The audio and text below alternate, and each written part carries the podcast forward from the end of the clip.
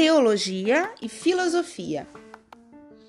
No início da Idade Média, o pensamento e a obra de Santo Agostinho de Hipona se tornaram autoridade quando o assunto era teologia, incluindo o problema da relação entre fé e razão. Para Agostinho, não havia contradição entre a fé e a razão, mas a primeira seria superior e deteria a última palavra. A fé estaria assentada na revelação, que seria inacessível à razão em muitos aspectos. Já a Igreja Católica considerava que os dogmas da fé não deveriam ser especulados pela razão. Para os teólogos tradicionais, portanto, Aristóteles era uma ameaça à autoridade de Santo Agostinho e, por isso, a aproximação de São Tomás de Aquino da filosofia aristotélica foi muito mal vista. No entanto, São Tomás de Aquino considerava a especulação filosófica de Aristóteles superior ao platonismo de Agostinho.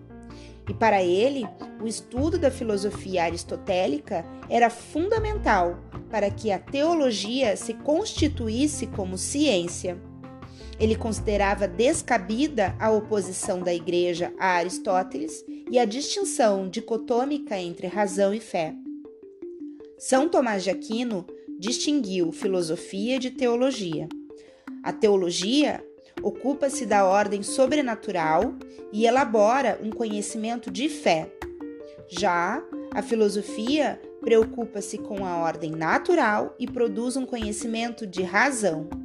Ambas no entanto, são conciliáveis, pois têm sua origem em Deus. A harmonia entre a fé e a razão resulta, assim, na formação de uma teologia cristã como ciência. Para São Tomás de Aquino, existem, portanto, duas teologias: uma puramente racional, elaborada pela filosofia, e outra cristã, que exige a colaboração entre fé e razão. Há questões que a razão não alcança por suas próprias limitações, como os dogmas da Trindade e do milagre da transubstanciação. No entanto, os conteúdos de fé podem ser mais bem entendidos com o auxílio da razão. A Suma Teológica faz parte do conjunto de textos elaborados por Tomás de Aquino e que tratam da teologia. Por meio de perguntas e respostas, ele expõe as principais questões teológicas com que precisou lidar em seu tempo. Para Aquino, a existência de Deus não é algo que possa ser provado a priori, mas apenas a posteriori, ou seja, a partir dos efeitos para chegar à causa. Na Suma Teológica, inspirado em Aristóteles, apresentou as cinco provas da existência de Deus, descritas resumidamente nos seguintes argumentos. Primeiro, argumento do motor imóvel. Existem coisas que movem e outras que são movidas. É necessário que haja um primeiro motor que mova todas as outras coisas.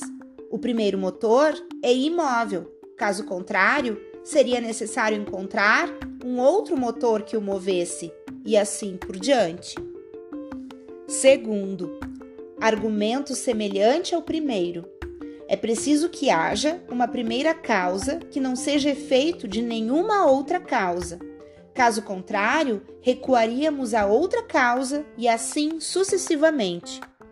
Terceiro, mesmo raciocínio dos dois primeiros argumentos. É preciso haver uma última fonte de toda necessidade. Se nada fosse necessário, tudo, inclusive Deus, teria de provir do nada. Resta que Deus é o ser necessário que sempre existiu e sempre existirá. Quarto, argumento que defende que as perfeições que encontramos no mundo devem estar fundadas em algo completamente perfeito. E quinto, argumento da inteligência que ordena o mundo, onde os corpos naturais não têm conhecimento, mas caminham para um fim. Apenas uma inteligência ordenadora poderia comandar esse fim. Essa inteligência é Deus.